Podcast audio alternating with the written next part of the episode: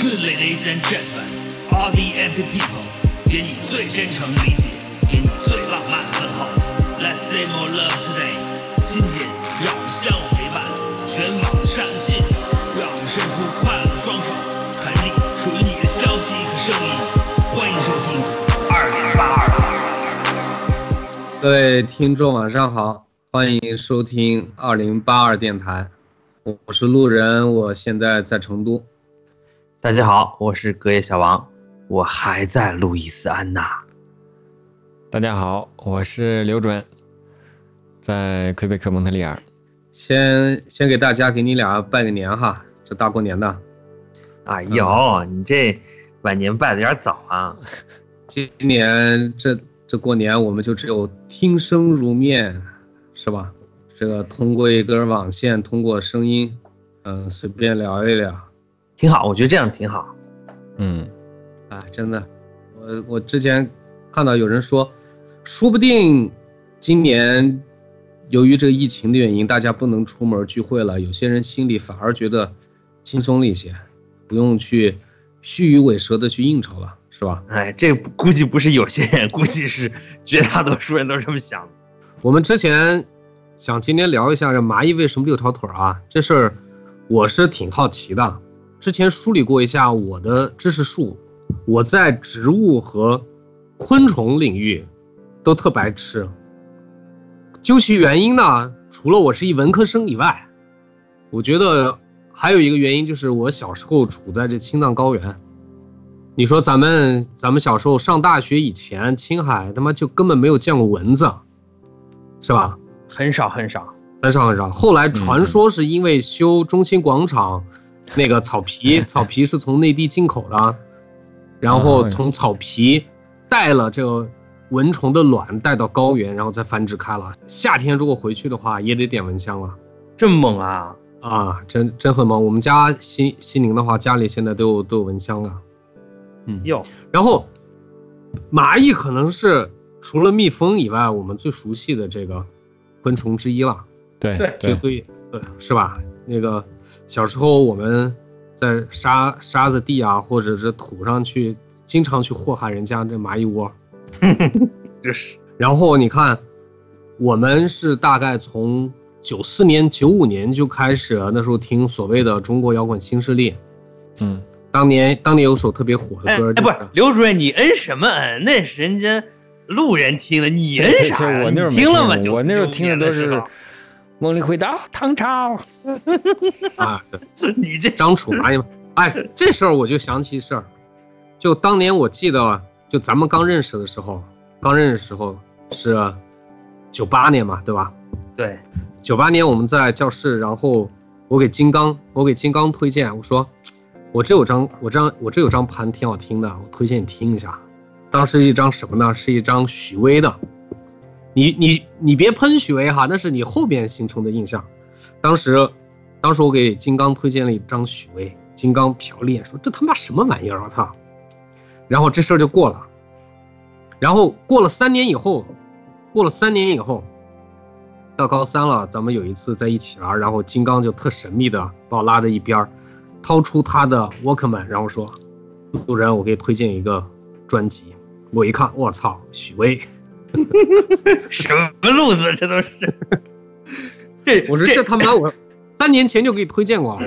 嗯，可能金刚现在还听着，你说 对，有可能不，这不是有可能，这是事实。那年一六年我去金刚家呀，一边喝酒，人一定要说小二，我给你听，我给你听歌。我说听啥呀？我说喝酒就完了呗，人就硬是要让我听许巍，而且而且是呃，生活不只有眼前的苟且，我天！而且我说我说这歌，我说我之前一次都没听过，我也不想听。这歌不是许巍写的，高晓松写的。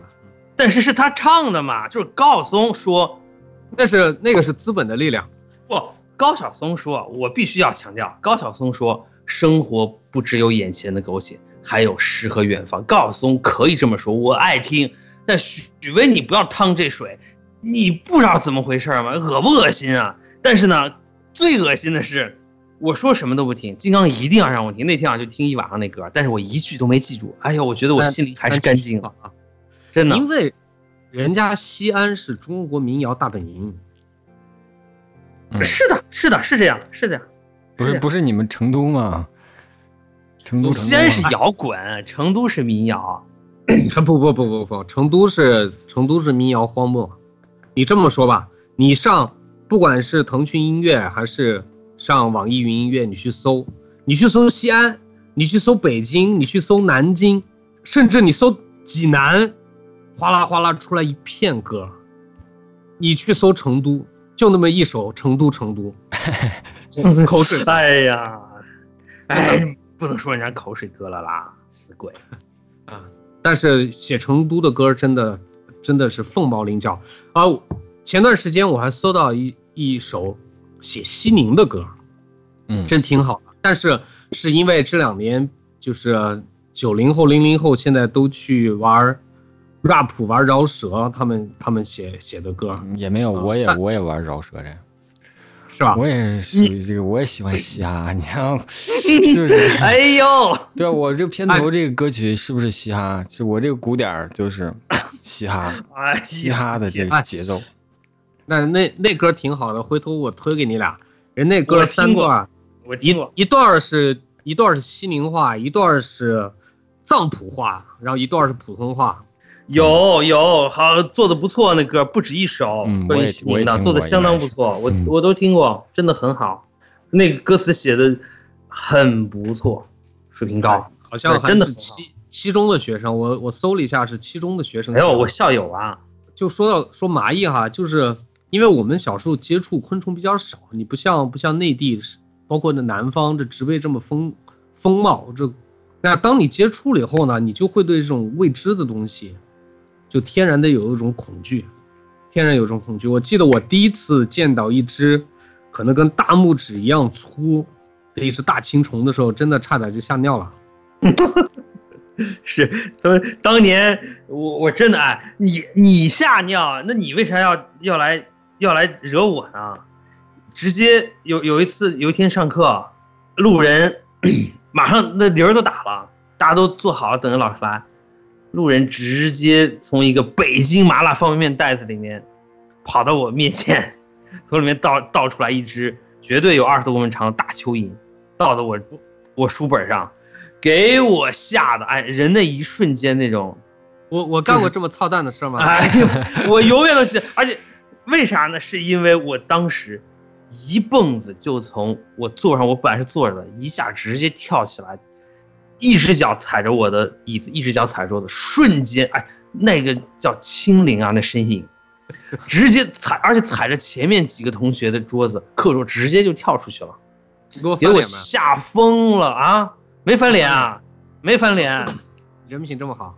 但是不知道那虫子去哪儿了，估计被其他人抓走了吧，给我吓疯了。但是现在，我对这些已经，我们家有蛇那天，我我工房里啊进来一只小蛇，我还以为我说我说这蚯蚓怎么这么粗，还死到我工房里，是黑的嘛？哎，我过去它在动，我说啊一个小蛇，我这心态已经变成啊一个小蛇。我说那你自己跟这儿待着吧，我就我都没有赶它，没有抓它。你看我现在是玩的是这个。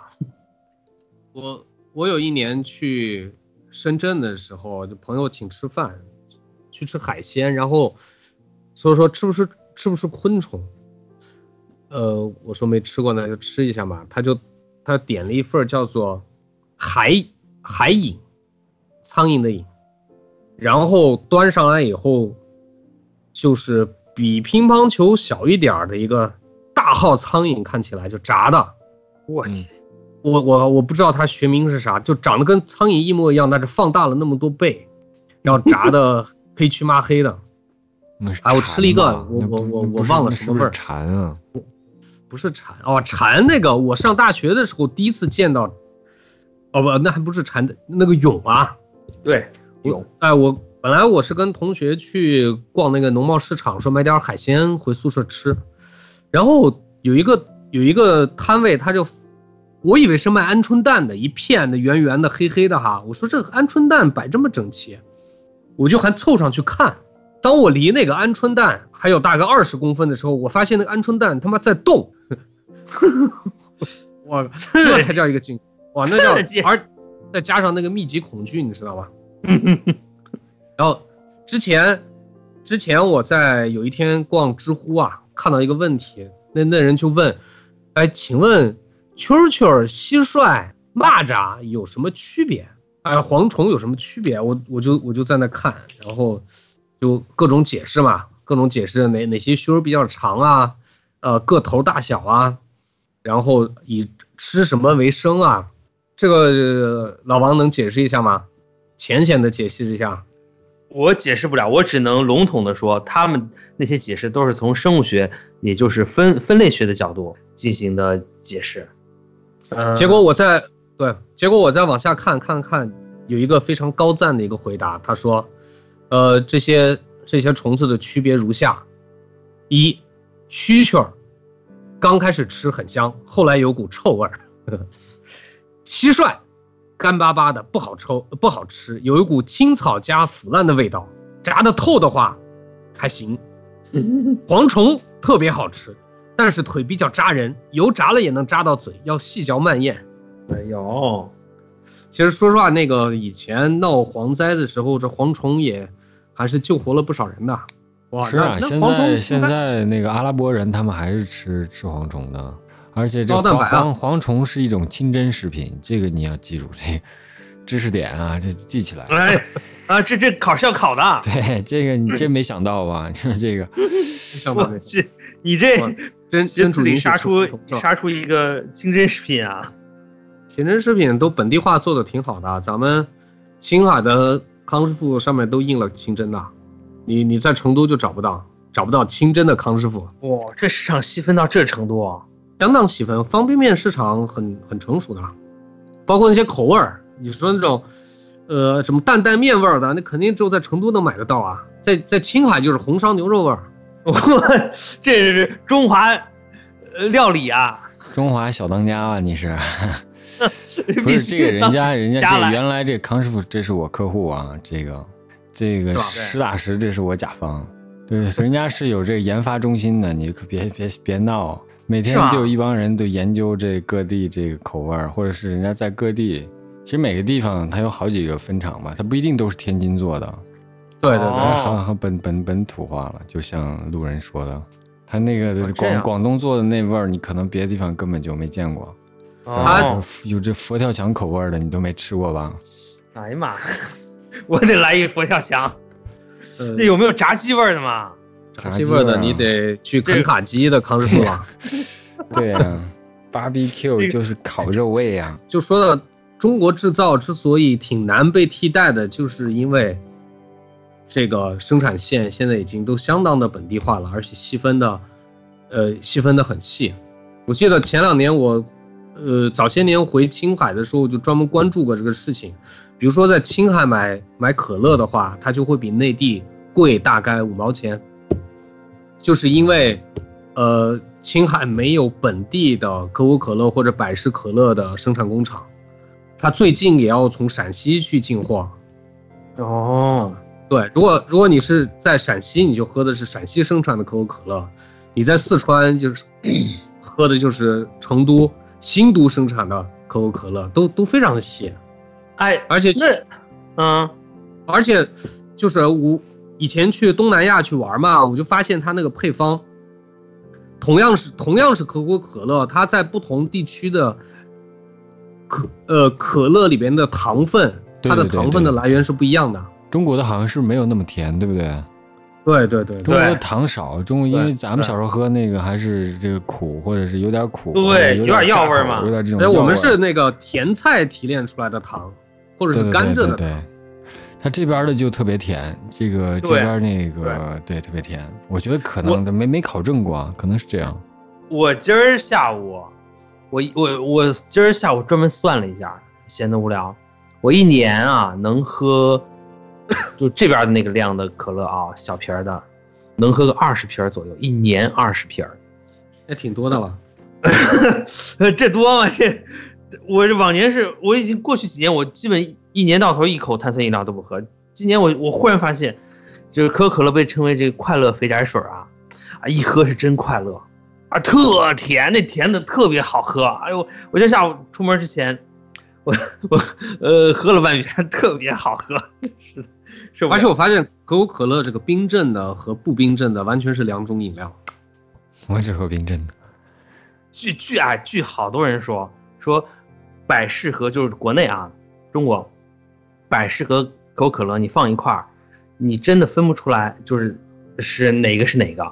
我觉得我肯定能分出来，可口可乐那个药味儿多冲啊，你都不用喝，你一闻就知道啊。哇，药味儿最冲的是青岛的崂山可乐。对，那个那个是它主要是配方吧，它模仿不出来，就不知道，然后最后就放弃了，你知道，到最后说放弃了，我瞎弄吧，反正弄了一个跟中药似的。崂山喝了是为了修仙用的，反正是黑色的甜甜水就行了。对对对哎对，然后加加了苏打气泡是吧？对，我觉得他一开始信心满满，我觉得他觉得哎，我应该能仿出来，应该问题不大。后来就 仿了一段时间就放弃了，说哎呀，差不多就行了，就这样吧。嗯，这有点突然的自我的味道是吧？哎，我我们说回这个昆虫哈，我我不不发现 哎，嗯这不是咱们今儿聊的这个这可口可乐啊，还有这康师傅给咱们这赞助费了吗？这么聊，呃暂时还没有，我们再这么聊个一两百期，估计有希望。好的，我们努努力呀、我我们说，我们说回昆虫哈，呃，在我这个关于昆虫的知识荒漠里，最熟悉的不能说也不敢说熟悉了，我连蚂蚁为什么六条腿我都搞不清楚，就是呃最常见的无非就这几种昆虫。我这句话都是有问题的哈，是昆呃蚂蚁、蜘蛛、蜜蜂，蜘蛛应该不是昆虫哈，对，但是好像放眼到放眼到全球的话，这几种这几种节肢动物吧，这几种节肢动物应该也是最常见的。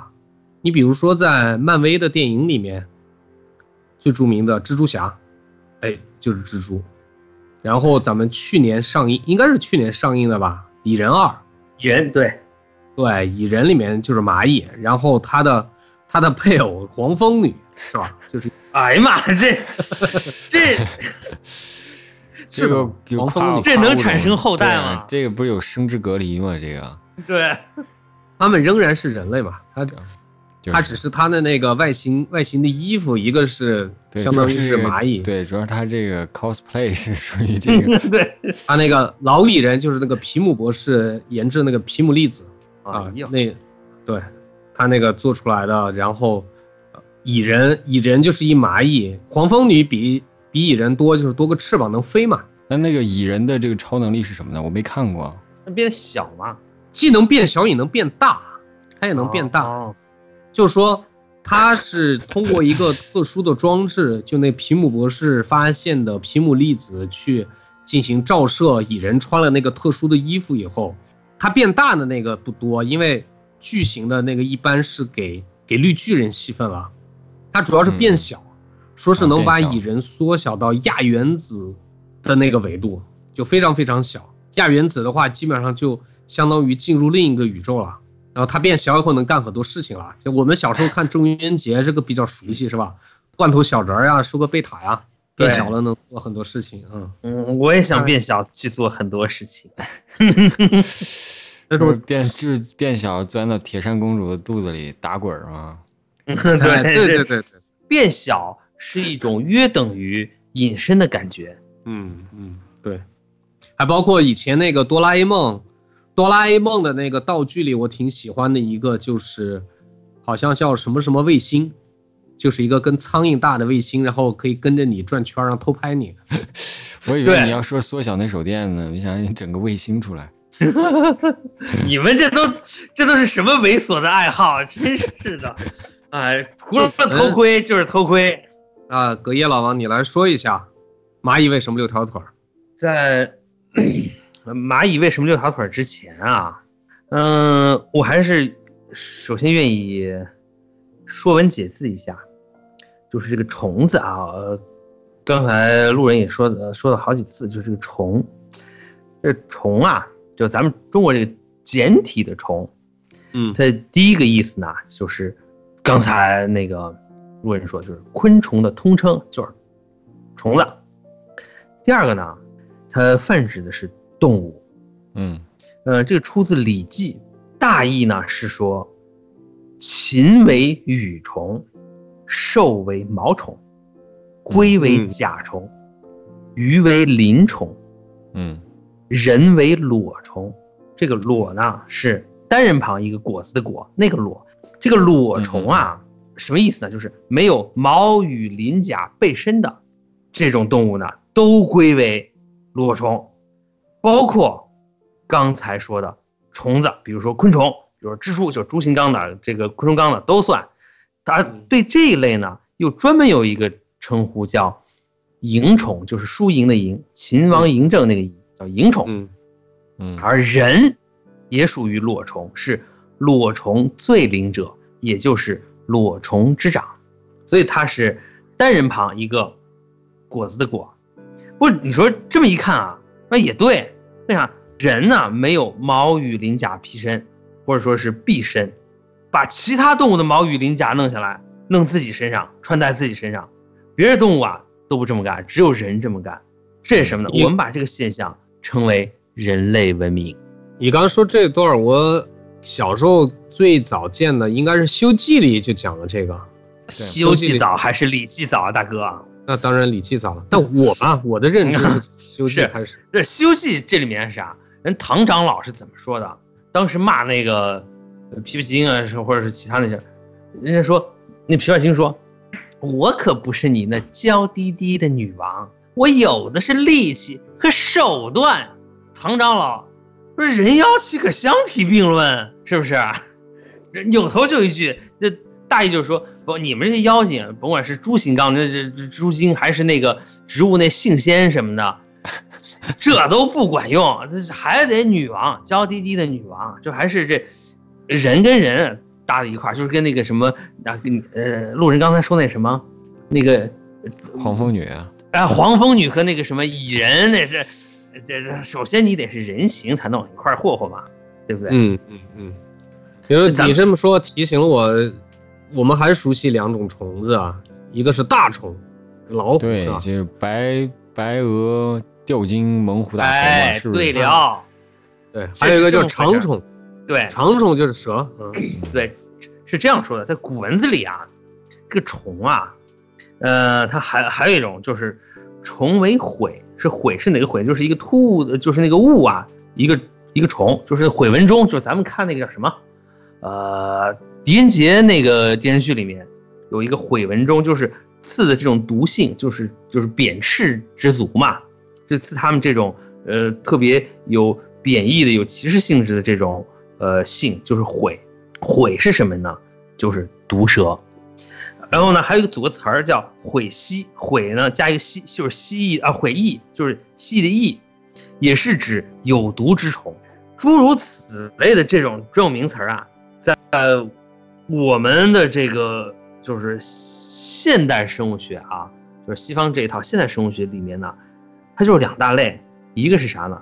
爬行动物，就包括呃刚才咱们说的这个龟为甲虫，就是这龟啊鳖这个，以及两栖动物，比如蛇、长虫嘛，蛇，还有什么蜥蜴这个两栖动物，这两个纲啊摞在一块儿，专门有一个说法，中文叫爬虫学，英文是一个、哦呃不太常见单词叫 herpetology，是就是把 reptile 和那个叫什么，就是两两两栖那个那词儿我忘了，呃拢拢在一块儿是这么一个。我们中文它翻译的时候呢，翻译成爬虫学这个是非常非常经典的一个翻译方法。呃，复杂的就叫爬行两栖动物学。嗯嗯，但是爬虫学这个，我当时一看，哇，我说这个翻译的好，但是为什么好？不知道。专门翻检词典啊什么的，我这么一看，它是从这个，就是这既符合现代科学规范，又符合我们中国一直以来就自古至今啊这种自然观和语言传统。信达雅，对，相当符合。这爬虫学这个特别好。然后顺便当然还看一个，也是赵尔密，院士，中科院院士，嗯成都人。九三年呢已经去世了，九三年跟美国人克莱格合著的一本专著啊，就是《中国两栖爬行动物》，就是顺顺顺嘴提这么一个，因为那个谁，路人不是在成都嘛，呃，包括我们呃常说的所谓的虫呢，这个大老虎什么就是兽嘛，毛虫呗。中国就是早先啊，咱们传统文化里面，呃，先民对这些自然百态啊、百象啊，呃，这个分类还是很有道理的。我前几天都看一本跟这完全不搭边的一本关于什么，关于色彩的一本书，里面，也德国人写的，还提到这个，就说中国人的先民对自然生灵的这个分类是如何如何的精辟和道地。他就说的这个：亲为羽虫，兽为毛虫，龟为甲虫，鱼为鳞虫，人为裸虫。我当时一看说：“哎呀，我说你看人家这这功课做的到位，到位，是真的到位。这这你看，人类文明就是厉害就厉害在这儿是吧？百灵之长，然后把其他的这各种虫子，毛啊、龟啊、甲啊、这甲啊什么的，皮啊什么的弄下来，羽啊什么的往自己身上弄。”非得把自己装扮成原始形象，感觉才能跟这大自然融为一体。所谓人类文明，这个是德鲁伊，这个是 萨满，萨满教。对，萨满这点这个虫子边的字儿也不少哈，好多好多。哎，对我说到这儿，说到这个虫子边，就是两点感触啊。一个是真的是你翻开那个辞海和词源，虫子边的字儿。这百分之九十五不认识，真的是不认识。第二个就是我前几天看见的关于中国古代语言文字的一个说法，就是一个小的，不能说故事了，就是呃，两千零八年北京奥运会之前，呃，就是庆祝这么一个盛大的活动吧，呃，中国数位研究中国古文字。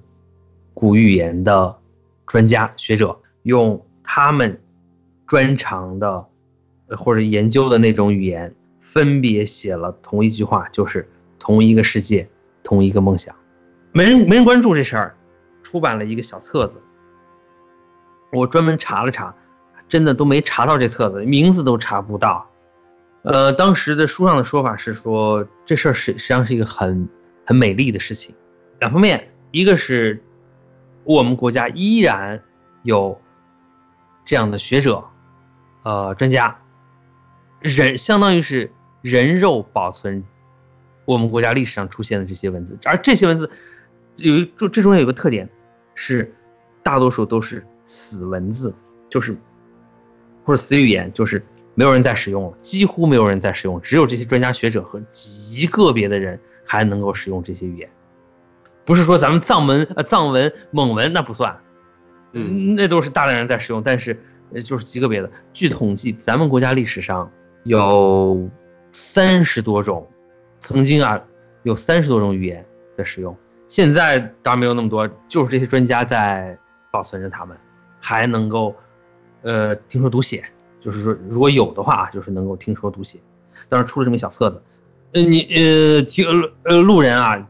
有空可以专门去找找这个，这个呢是一个很好，我觉得是一个很好的出发点。对对，这个呢，以你的水平，从这个地方开始能够发展出一个故事集，就算是找不到这本书没关系，把中国历史上的这三十多种文字能找到多少算多少。这你你要是能写一个故事集，我觉得会很很有意思，因为你就我们又不了解这个，我们又不是语言学。专业的，那你要是能够用你的那种风格的、你特有的风格那种故事给它写出来，我觉得至少我会很感兴趣。这事儿是跟呃怎么说呢？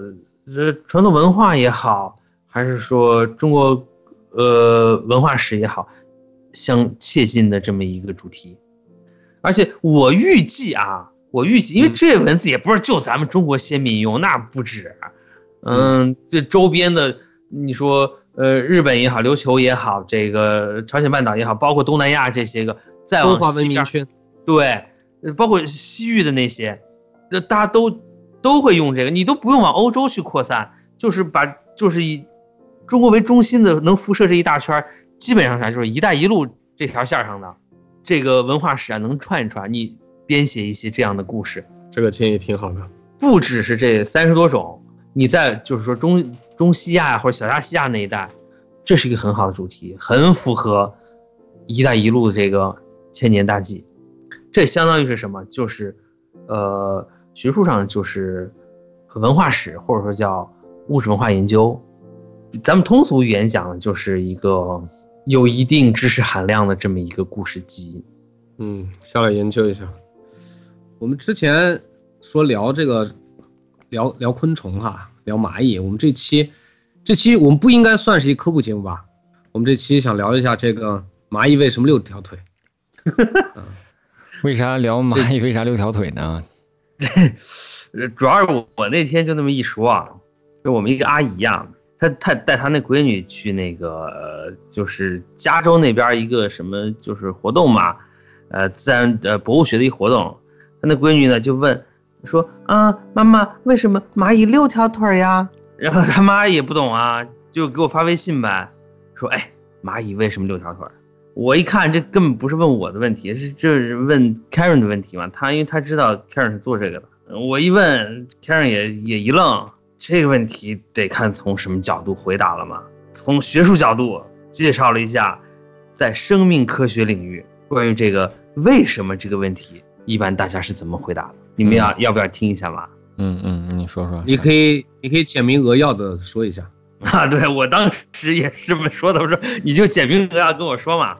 他们的课上是一般是引用，呃，一个七三年拿了诺奖的一个科学家叫尼古拉斯，他呢对于这个为什么这个问题啊，他也是叫做尼古拉斯四问，他是把这个问题呢分成 how question 和 why question，就是如何和为什么，就是狭义的为什么，他是把这个大的为什么它分成两个，在这个如何这个这一面呢，他说又分成两个，第一个就是一个机制问题，就是说它出现这么一个生物学现象，比如说蚂蚁为什么六条腿啊，它是一个呃有有内在一个机制，这么一个机制呢，它多少有一点儿就是我们现在时不时提起的，就是呃还原论的那一套呃思路，但不只是还原论，比如说导致某个生物学行为有可能有些化学元素啊或或化学物质啊在起作用，这个时候就是它是各个元素之间啊有一个相互作用的机制，啊导致这么一个现象出现。第二个呢，他说这个就是 how question 下面他说这跟时间有关，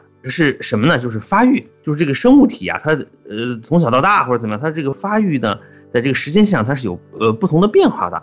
说这个生物啊，在早期发育的时候呢，经历了一些可能什么状况，或者说它有一些个现象出现了，影响了它后面的呃发育状况，导致它出现了某些呃特定的现象或者说行为，是这么一个是时间轴上的。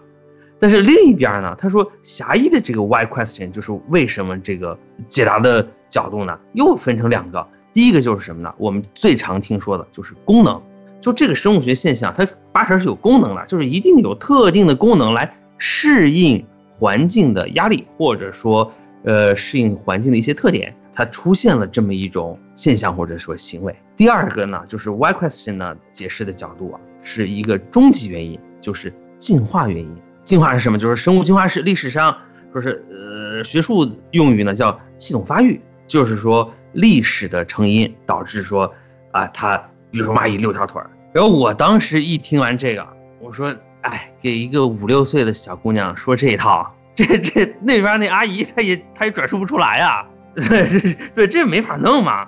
嗯然后 Karen 呢，关键时刻还是把人家笔记本啪一打开，说：“我给你看一个这个，刚好是一个动图，就是一个蚂蚁。哎，那那图可能是个白蚁，白蚁跟蚂蚁还不一样啊，都不一目的。嗯，不管了，反正就是那个小小虫子，六条腿儿。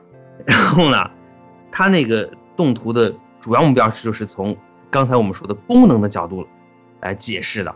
它这讲述的是啥？就是那蚂蚁啊，它在中速就中等速度往前爬行和行进的时候啊，它那个六条腿的左右摆啊，总是能够形成一个三角形，就在左右两边各形成一个三角形，保持它的行进的稳定。哎，我当时一看，我说这管用，我说就说这个。然后人家 Karen 又追了一句，他说：“但是，在这这蚂蚁啊，在它慢速爬行和快速爬行的时候呢，它又是另外一种行进方式。对，它它不形成我们刚才看到的那种所谓的三角形这个稳定结构。嗯我说这个我就不说了，我说我就说这爬行呃小动物爬的时候，哎，它这六条腿儿能够形成三角形，在它身体左右侧，让它的呃行进呢很稳定。我就这么发过去了。但你这还是没解释它为啥六条腿儿啊？蚂蚁蚂蚁急眼了之后，这个怎么爬的，这个也很重要啊，你这不能不说呀。那给小孩子嘛，这就不错了嘛。就说是蚂蚁为啥六条腿儿啊？就是说那呃，它左右两两侧总是能形成稳定的三角形，让它保持行进的稳定，所以六条腿儿呗。我就想，我说那这要蜘蛛八条腿儿怎么办啊？这这小姑娘要是再这么问呢，但人家也没问，我就把这个发过去了，那就发过去了呗，是吧？你你当妈妈你就去解释好了，那个阿姨，我就没管。但是扭头，我就把凯尔叫住了。我说：“你刚才啊是有耐心给我讲一通，再他妈把那什么动图拿出来一通讲。但这个，我说你这态度是很有耐心，很好。但是我说不应该这样，这是我个人的体验。我敢说你们俩绝对有，咱们这代人都有。就是咱们打小啊就被咱们的这个老师也好，家长也好，有的时候说，哎，这问题你就不知道，多问几个为什么，遇事要多问几个为什么，凡事一定要多问一个为什么。我说。”你你们有没有这感受？我我就这个问题特别头疼，我就是常年啊，我就琢磨，我凭什么被你这么质问啊？我能不能不要问这个问题？我问点别的不行吗？但是没有人告诉我，我自己也从来没有真的很大胆的反问说你凭什么，呃，让我问这个问题？我能不能不？我也没有勇敢到那个程度。但是这个问题在我心里啊埋了很久，好多年，一直埋到什么时候呢？埋到二零一零年，临出国前得了，去王府井的新华书店，就去了。一进我一般逛这种书店就直奔教大学教材区嘛，过去咵两本书，虽然是原价，但是就买了。为啥呢？那书名就特别震撼，其中一本就叫《系统生物学哲学基础》。我说我靠，居然还真有这种书，我就买了。但是我当时并不知道这本书具体有多么大的价值，就是这个关于为什么这个问题呢，一直是在还在我心里。到了美国之后，我才翻开那书才看到，我才得到答案。但是在此之前呢，我就一直特别的痛恨这个问题。然后那天呢，我就先把 Karen 叫住之后，我先一通宣泄，我说你们啊，有耐心归有耐心，但是首先你应该拒绝回答这个为什么这种问题。这个问题不该问，或者说当我们想要建立一个对话，或者说想要获取一些信息的时候。不是以为什么这个问题开头的，听起来这是一个好问题，实际上这是最愚蠢的问题。我当时直接就跟他们说：“我说你们那个研究生教育，我说更要注意这点。我说如果说有学生给你写个就是说怎么开题报告类似这种嘛，或者怎么样，或者他把这个问题写下是以为什么开头 Y 开头，我说这种这种学生你一定要把他摁住，必须提醒他以其他方式发问。然后我就一通解释，研究生教育三个目标啊，一个是发现问题。”第二个是分析问题，第三个是解决问题。但是发现的问题里面啊，这个 why question 一定不是第一个问题，甚至不是第二个、第三个问题。你这辈子可能不应该问为什么。说完之后呢，人说什么？人说，哎，对，对对对，你这个，呃，很有道理哈。我以后跟着学生们该怎么怎么怎么样，如何如何。我说那成，我说那那好吧，那这也算是我给你一个回馈了。正说着呢，那那阿姨啊给我回微信说。我给小孩就按你给我说的六条腿在左右形成，呃呃，这个在行进的时候形成三角形，这个所以六条腿呃，怎么怎么样？小孩说 理解听不懂。我说很正常。这个问题呢，在生这是实际上是一个好问题啊，我们必须要承认，蚂蚁为什么六条腿实际上是一个好问题。这个啊，就是刚才尼古拉斯这个呃四问，就从它的机制发育。呃，功能也就是适应性以及进化原因，从这四个角度可以全面深刻的解释几乎我们遇到的所有的生物学问题。但是这你不能跟小孩子这么搞嘛？小孩子可以啊，我觉得。你看哈，我作为我从我一个文科生的角度去给他怎么解释这个事儿，我就告诉他，六条腿的就都叫昆虫，它之所以叫昆虫，就是因为它六条腿。这实际上还不是文科生的角度，这是一个呃 博物学、生物学的角度。呃，我们可以简单的这么说，就是六条腿儿。但是呢，人家说那它是昆虫和不是昆虫有啥价值，有啥意义呢？有啥意思呢？嗯你又回答不上来，只是说这是分类的一个标准之一嘛。回回过头来，还是说说我当时在那个王府井买到那本书，真的特别重要。我是到美国之后啊，翻开看了看，中间有一个地方，它就是提到什么呢？说亚里士多德关于解释物质实体的为什么这个问题，提出了四个解释的角度，跟那个尼古拉斯那个还不一样。这是叫做亚里士多德四因，或者叫做简称叫雅士四因。哪四因呢？材料因、形式因、动力因和目的因。嗯这基本上啊，呃，就是顾名思义。我简单解释一下，我当时看到这激动坏了。我跟你说，举个例子，就是说什么叫材料音呢？我手头有一些木材，还有点比如说螺丝钉，还有点胶水，这就是材料音。但是呢，这个这些材料，木板、螺丝钉能做成什么呢？比如说这些板材能差不多做四个板凳，或者说做一张床，这叫形式因。就这些东西也就能做这些，比如说啊，或者打一个门啊也行，叫形式音。那谁来使用这些材料呢？如果是我，我可能就把它做成四个板凳儿；路人呢做成一张床。刘主任说是我打一门，或者是做把吉他。要是白蚁来了呢，白蚁就可能就把木头吃掉了，如果能吃的话。这叫什么叫动力音？就是由谁来使用这些东西。嗯最后一个叫目的音，就是说，还是承接上一个形呃动力因，这些板材什么的，用钉子呢给它钉成四个板凳儿，我是要做，但路人不一样，说我我得弄成一床，我要睡，我要休息。那个刘主任说，我得弄把琵琶是吧，弹一弹，弄点噪音出来，这什么？就是来实现它的特定的功能，叫目的因。嗯雅士四音是极端重要的，我们回答 why question 的四个角度。这虽然并不是说是最全面的角度，但是绝对是搭建了一个很有效的框架。关于这个雅士四因啊，但凡讲到亚里士多德跟博物学等等这些的时候呢，呃往往会提到咱们国家呀，也是有一名人啊，这这不止一个，但其中有一个名人呢，就是咱们这个嗯美学双峰之一，跟这个宗白华先生齐名的美学大家朱光潜，在他的名作《西方美学史》里面上卷就提到了亚里士多德，也提到了这个亚里士多德四因。但他这个地方的翻译是这样的，是呃材料因、形式因这两个没有呃没有差别，然后下面第三个是创造因，就是我们说的人的因素是由谁来使用这个动力因，最后一个因素它就叫最后因。我们刚才呃呃扯的是目的因，就这么个区别。但是我个人认为啊，还是按之前那个说法更简明易懂一些。当时我看到这个之后，其实我并不能啊记住说呃材料因、形式因、动力因、目的，并不能总是记住。但这至少让我知道我该以后就是再遇到 why question 的时候，我该如何回答。至少我有四个方面去回答它，这个就特别重要。这个一下子就解答了我从上学吧，你看七岁嘛，一直到你看一零年研究生毕业都两年，二十多年的一个问题，就是我们该如何回答这个要命的为什么这个问题。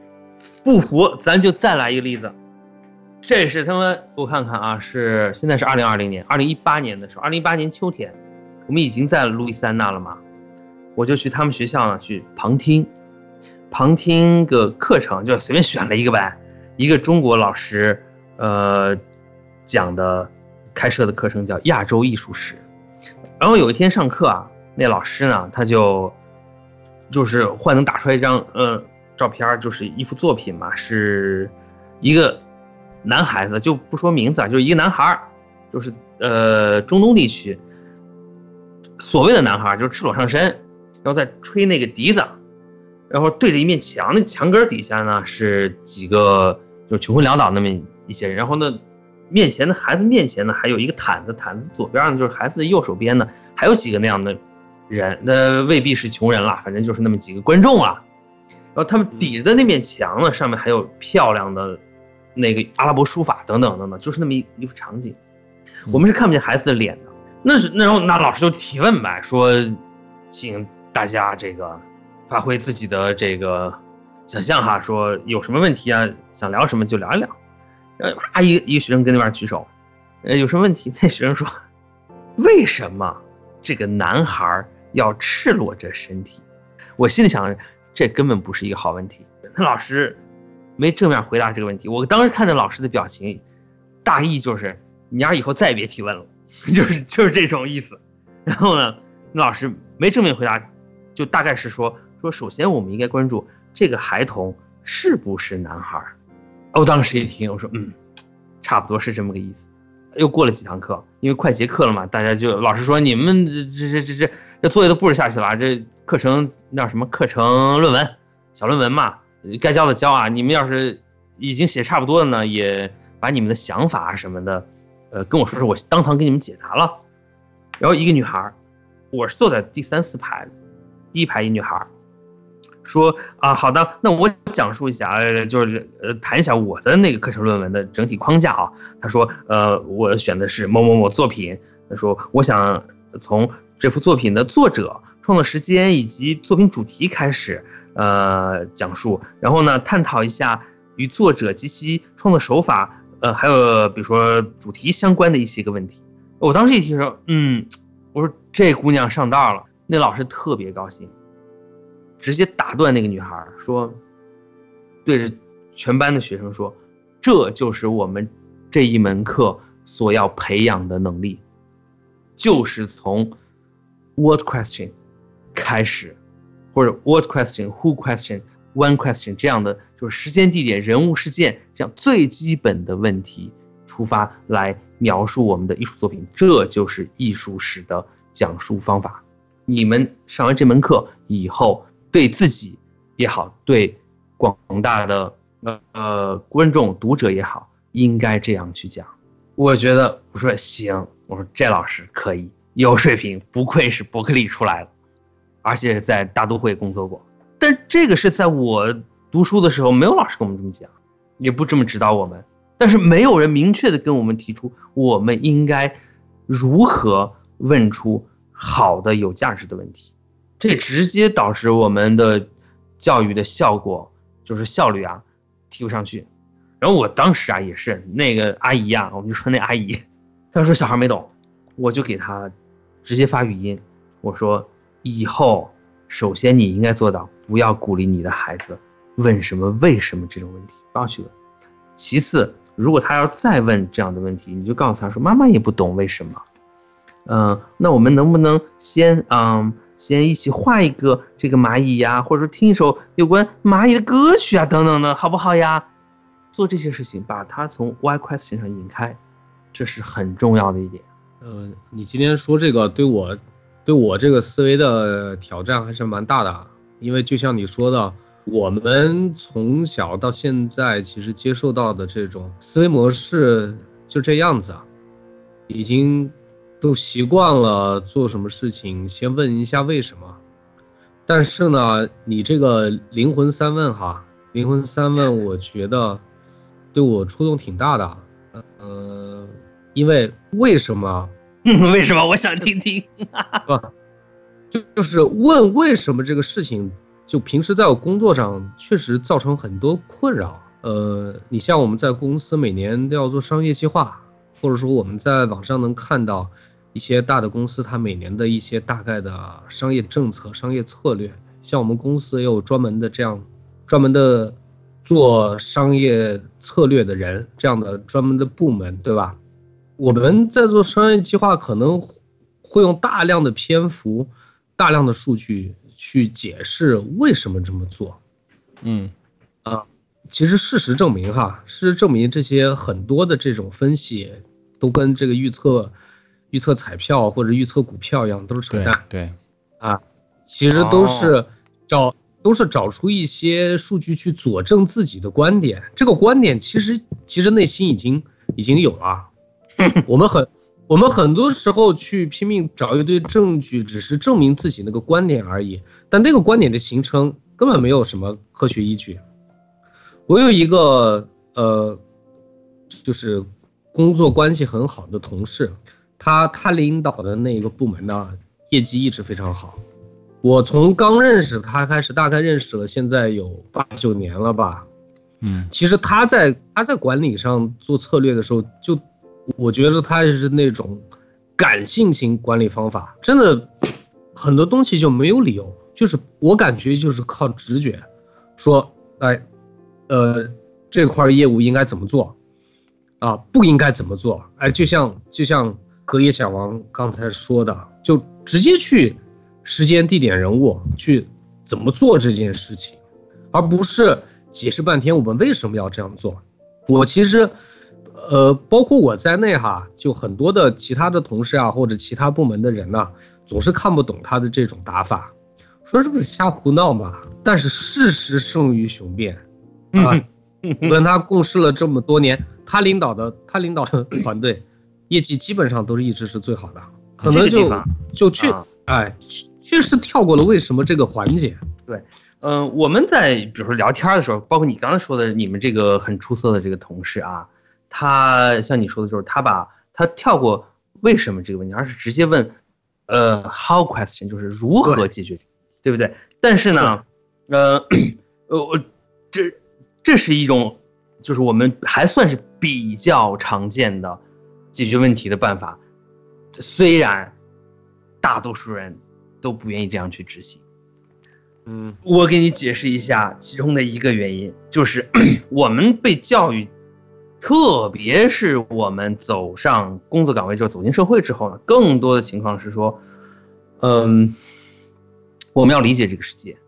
那么呢，理解这个世界呢，有几种逻辑工具，比如说因果关系啊，还有什么呢？呃，比如说是呃并列的、转折的等等这些，有各种逻辑线条。但是我们是后来慢慢就忘了。因果关系只是各种逻辑工具当中的一种，它肯定不是唯一的逻辑工具。但是呢，我们就以它为纲、为标准，甚至是为唯一理解这个世界的方式。往往这中间反倒是什么？就是你们那个很出色的同事呢，他就是由于他不问 why question，所以呢，他避免了这个问题。就是因果逻辑线条当中，它隐含的一些个逻辑陷阱，比如说时间上发生在之前的某件事情，一定是发生在之后的某件事情的原因吗？不能这么说嘛。我有一朋友，在这边读第二个博士学位，有一天呢，就是我们一块儿去达拉斯的木材店，进那木材店，还这这你别说，这事儿还真跟虫子有关。就嗯那木材店有一块木头，就是你们想象啊，就是一个十二厘米左右见方的，就是长宽高都十二厘米的那么一个木头块儿呗。上面呢有四个大洞，那洞能大多少？就是你们小拇指的粗细那么大的洞。嗯然后在两个面上打了，一个面上是有三个，一面上有一个，然后它中间是贯通的。那我经常弄这个，我也知道，我说这肯定是虫子打的呗。是什么虫子？我现在告诉你，就是 carpenter bee，就是叫我们叫木工蜂，也叫木蜂，就是一种蜜蜂。打的那那嗯那虫子本身特大，所以打的洞可大。我们那嗯朋友没见过，他说哇，他说这真神奇，他说这是这是人打的吗？我说不是人，我说这虫子挖洞。他说他怎么能挖的这么圆？他很好奇，他第一次逛木材店了，他第一次看这种，他是呃就是工科的，就是嗯、呃电子工程啊那些方面，就搞不是搞力学那边儿，物理那边儿。他特他觉得特别惊讶，他就问我，他说，哎，他说为什么他打的洞这么圆？这是他的原话。我当时一听，我扭头我就看了他一眼，我我是忍了再忍，我说老子以后再不跟你逛店。对我心里是这么想的，但是我这我他妈，我说你都第二个博士学位了，我怎么还能问这么幼稚的问题？就还是这么一种提问方式。我说他自己发论文好多，他他迟早是能拿到国内的大学的教职的，当教授是没有问题的。我扭头我看着他，我说我你问这问题我还真答不上来。他可能意识到了一些什么，然后他又换了一个方式。为什么他打的这个孔不是别的形状的？我去，我说我说我真的回答不上来你这个问题。但实际上这个问题呢并不难，就是 这虫子呀，它是要在里面活动的，它不可能总是每次爬进去啊，它总是从一个角度爬进去。其次呢，它爬进去时候，它要在里面有一些行为，生物学行为，呃，它必然会形成一个基本上是圆柱形的这么一个空间，这是很很自然的一个理解。它要在里面挑头嘛，是不是？对，然后呢，但并不是所有虫打总都是都是这样的，有一有一种，比如说有一种甲虫的，它的幼虫也在那树上打打孔，那打了孔，它那孔就是扁的，呃，但是为什么呢？因为那虫子爬进去不出来，它就在里面完成它的一段生命周期，它才出来，所以它不需要，它在里面没有过多的操作，它不需要那洞口式，它自己那幼虫也是扁的嘛，它就打一扁的就完了。就你们想象，我们人的房子的门不可能是是那种扁扁宽型的，对不对？一定是跟我们人的这个身体比例差不多，是这种比较高但是比较窄的这样的形。所以我就想，呃，就是那个什么亚洲艺术史那个课程上那老师，就人家这样授课是有道理，本身也是这样的。我在纽约的体呃经历也是这样的。我就多说一句，我当时在纽约那学校一进去呢，因为我我去的是科学史系嘛，我我一想，你们丫的文科什么玩意儿？我说我理科出身，我说我来了，你们丫才有救，更何况我自己还有手艺嘛，是不是？我就去了，虽然是去的一个名导师的组里，但是张牙舞爪我就去了呗。去了之后侃侃而谈，根本我就问不到点子上，大家也听我说话，也就看看我就拉倒，根本没有回应。然后后来呢，课间呢，就是我们讨论结束之后呢，旁边一博士后是艺术史系毕业的博士，他就问了我一个问题，具体啥问题我就不说了，一个简单的 what question，就是什么的问题，一一句话就把我摁那儿了。当时我就愣了，根本回答不上，而且问的是木工方面的问题，是我最擅长的领域的吧，应该说是，我就愣在那儿了，支支吾吾说不清楚。这跟我英语水平没有关系，就是我就根本没有想过这些问题，我当时一下就愣了。我说我天哪！我说原来如此，文科类或者人文社科类专业，听起来都是粗线条的，都是不能深入的这么一种研究领域，但是随便一个问题依然可以问得非常精准、非常精到、非常犀利。从那天开始我就学乖了。我说这是我得收敛一点，我说绝对不能再有之前那种张狂的那种想法。然后第二堂，呃，第二次讨论，下课还是这个博潮，我就说还是把这架子啊该扔的扔掉，这东西没有用。我就问了他一个恬不知耻的问题，我说在科学史领域，我们如果想展开一般的讨论，或者说想做一些研究的话，我们最应该问的问题有哪些？我是真的不知道该怎么发问，这就是我当时的问题。他当时回答我说：“哦，很简单的，就是用中文说就是时间、地点、人物、事件。”我当时不理解啊，我当时不理解。我说：“啊，但我我也不觉得他是在应付我、打发我。”嗯，我就把这事儿我就记在心里了。我说，我就记下来了，但是心里觉得。这这些问题都是最基本、最简单。你像我们小时候上上语文课，是不是？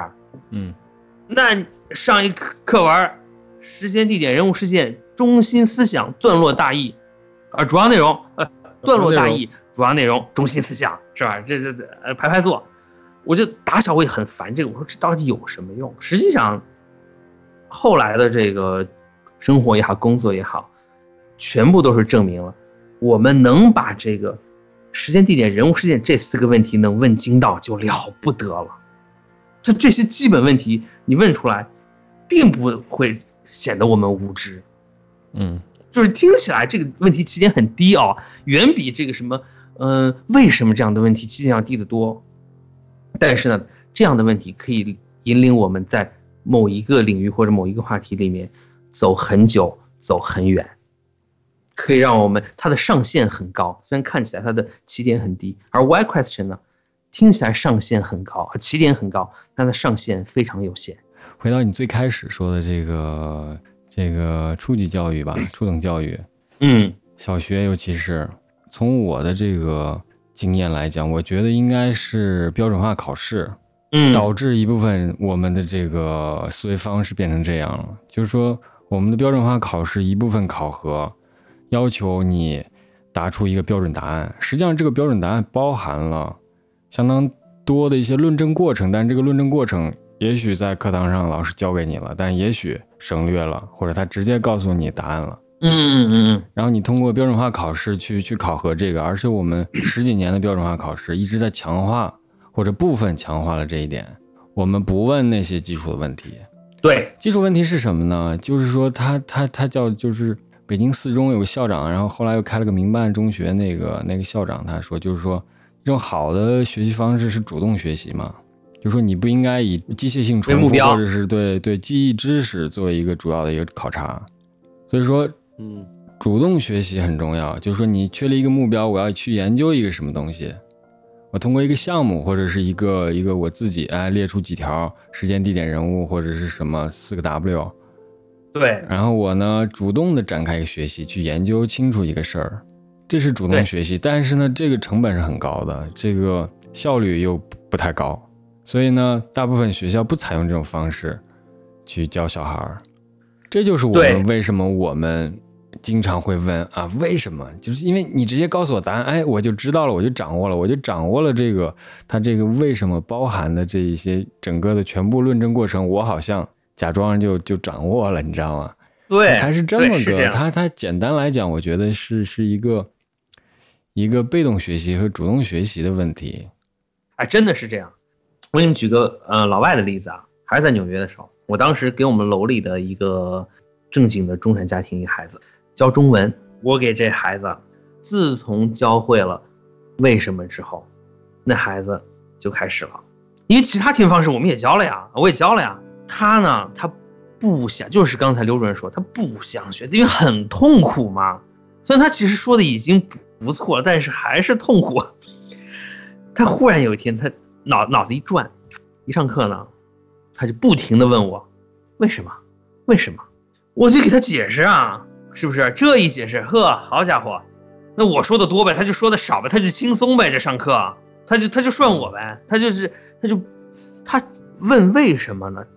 他就根本其实不是想要获得信息，他只是不想接受信息，他不想动那脑子，因为孩子是一天上课，美国孩子也很累的，尤其是这种但凡愿意在孩子身上花点钱，注重孩子教育，那跟咱们国内孩子一样累，甚至更累。我意识到这问题之后，我说行了，我说你问别的问题，咱们聊，这才打断，这就是很典型一个特征。我小时候就是这样的，说但凡我意识到。为什么这个问题能够让我停止思考，让我少思考，让我少说话，让对方多说话的时候，甚至是看到对方那种窘迫，我心里很爽的时候，对不对？我就好，我是理解为什么那么多甲方在给你方案提问题的时候要问为什么嗯，啊，太痛苦了。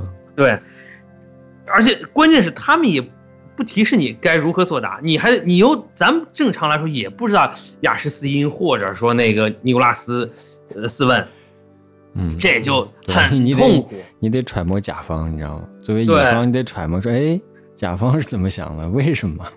对，这个，但这这时候呢，我我是个人是，从基础教育到我们的就是义务教育嘛，一直到高等教育，甚至到研究生就是博士的培养，我个人是强烈反对问为什么，因为当你回答了时间、地点、人物、事件，把这四个问题是，而最根本的是把这个 what question 能够回答，就是本体论的问题能回答清楚，基本上你这个为什么的问题就回答清楚了一大半。正常的问一些听起来基本的，甚至是幼稚的 what question 就了不得，而且这个问题问不到点子上，普通人你还真别觉得这问题能问到点子，我就有教训。我看就我们那个艺术史那博士啊，二零一七年他告诉我该如何发问，到二二零一八年的春天我们去参加那个会，然后会完了呢。呃，喝去酒吧喝酒聊天呗。刚好我当时手里翻那本书叫《The Art of Naming》，就是中文直译叫“给物种命名的艺术”。我当时我就抱怨我说：“我说是为什么现在好多英文书的书名都叫 The Art of Something？” 哎，我说你们从你们专业角度，我说这什么是艺术？你们怎么定义的呀？人直接酒杯一放说，这问题回答不了。越往后这个问题越无法回答，就是艺术是什么这个问题是回答不清楚的，只能就事论事的讲，在一个具体的问题上我们讲什么是艺术，因为它的定义太多了，导致它看起来没有定义。我问了一个 what question，但是呢还是没问到点子上，还是得不到我想要的答案。这个基本问题也不好问的。对，因为这个概念，这个外延已经发生很大变化了。是啊，这个就就我跟你之前说过那例子，就是说那个赛百味嘛，这个我咋不记得三不是赛百味那个三明治嘛？他招聘的这个广告上面职位就是 sandwich artist，三明三明治艺术家。他招聘这个岗位的名字叫三明治艺术家，实际上呢就是做三明治那个人。对，这就是这个艺术的外延，它这个这个概念发生很大变化。对，所以你不能这么问，你知道吗？对，所以我我当时那个问法，我就是人家一给我一说，我马上我觉得，你说我这问的，我我下面我都不知道该说什么了，说多蠢！这这就是他一里一外，这一年多时间给我这两个，不经意间给我两个小小的教训。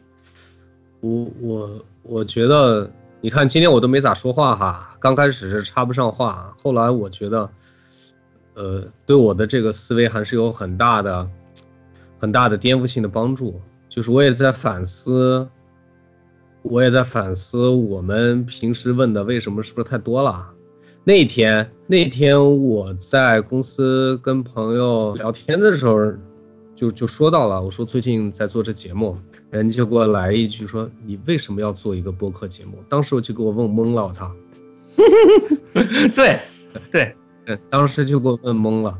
但我觉得，就是这种思维方法的人太多了，包括咱们自己。就像你刚才说的，在特定的场合，这种开放性的问题，它是它是有用的，对吧？有用，有用，有用。一第一个非常放的问题，是一个挺难的事儿，不是谁都能。提出这种问题的，然后我刚才听着听着，我就我就发现啊，你比如说我现在从从事的这个工种，我现在这个工种，呃，这几年比较流行叫做产品经理，嗯，我我做这个产品经理也做了做了有些年头了，我就发现其实我平时的工作就是在在解决甲方甲乙丙丁各方问出来的这种为什么这个问题，嗯，他一个啊。就是你这痛苦了，相当痛苦，相当痛苦。就产品经理，他有一个，包括像广告公司，可能是策划策划的这个角色，嗯，他主要的作用就是对接上下游不同的工种之间问出来的这些问题。不不，你比较广告公司叫这个这个这个职位叫 account，就是 A E 客户执行，这个这个就是说，他专门有这么一个一个部门。去对接创意部和这个甲方，是这个对对对对，叫 account，嗯，按按我们刚才沟通的这种方式，沟通比较顺畅的案子拿出来说的话，就确实是大家直接问你，呃，这个地方要这样解决，客户说啊，我这样解决不合适，我希望那样解决，就是见招拆招，说指向具体的问题，对吧？嗯，对，比较比较。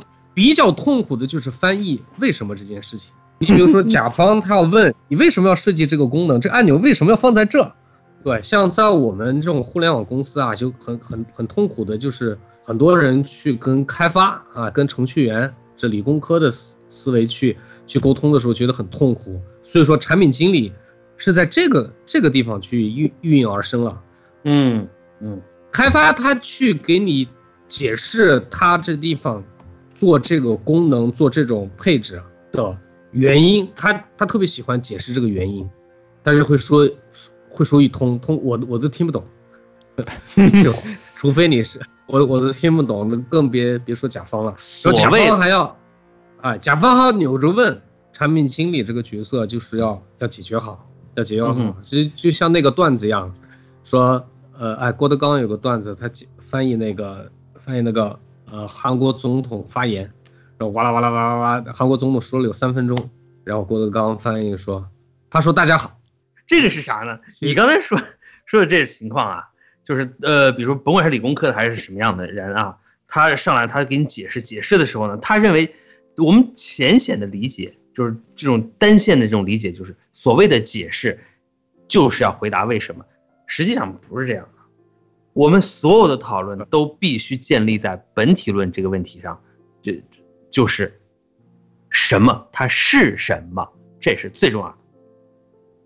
嗯，嗯能把这个问题说清楚就了不得。比如说，我们举个极端例子，嗯，在生命科学领域啊，我们有基因这么一个定呃概念，它有也有各种各样的定义，有很多版本。但是随着我们生命科学的 不断的发展和进步，基因这个说法的定义在不断的修正。我们要不断的问，什么是基因，或者基因的定义是什么？还有一个，我们就是一八年底了，十一月份，基因编辑婴儿的诞生这种事情，直接问的就是人是什么？重新还得把这个问题拎出来，人是什么？他直接一竿子杵到底，根本没有为什么，这都什么乱七八糟的，没有。我们在科学上啊，呃，我看这是头几年吧，问了几个就是所谓的一系列的科学大问题，这个问题大到就是很宏观啊。我给你们随便摘着念几个啊，一共一二十个，我给你念几个。第一个，宇宙是由什么构成的？第二个，生命是如何起源的？第三个，人类是宇宙中唯一的智慧生命吗？四，人何以描述人之所以是人？五，意识是什么？六，物质是怎么来的？七，还有别的宇宙存在吗？八，我们该如何处理所有的碳元素？九，我们如何能从太阳获得更多的能量？十，素数的怪异之处在哪里？十一，计算机可以不断提升运算速度吗？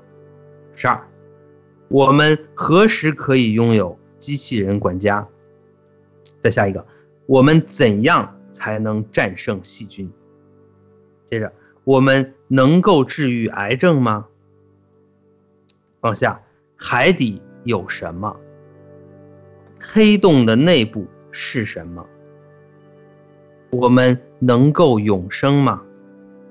我们如何解决人口问题？时间旅行是否可能？没有一个是 why question，绝大多数都是 what question，结合一部分的 how question，这就是提问的方式。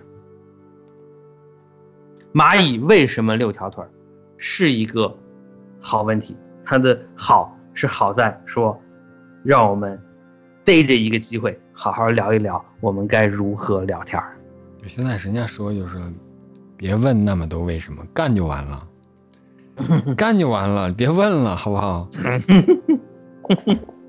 是啊，是我当时也是，呃，上学的时候，我们导师说，小王你一天，他说你不要想那么多，你先去干，你先上手去做，在实践当中发现问题，分析问题，解决问题，你不要想那么多，你整天跑过来跟我说你想这想那，你干了多少？说实话，是我导师给我最大的教育。行吧，我觉得这期还是谈的挺透的啦。但是，这个新的思考方式，问如何去问出一个好的问题，如何回答别人的问题，不要，对这个我觉得需要需要锻炼，需要去自我进行一个修正，以及看是否符合自己的实际的一个情况。对，至少你首先首先意识到这个问题的存在，嗯是我意识到，我今天是彻底意识到了。是很重要的，对对对，对吧？其他的嘛我以就，后，哎，你说啥？我以后绝对不，我以后绝对不和客户纠纠在为什么这个事情上进行纠结，迅速转移话题，转移战场。他要的是你的回答这个行为本身，而不是你回答的内容。好嘞，那我们这期就先这样，好吧？嗯，呃还是给还是给大家再拜个晚年，祝大家身体健康。啊，嗯，身体健康健康，百病不侵。好吧，那我们下回目再见啊，好拜拜。再见。再见。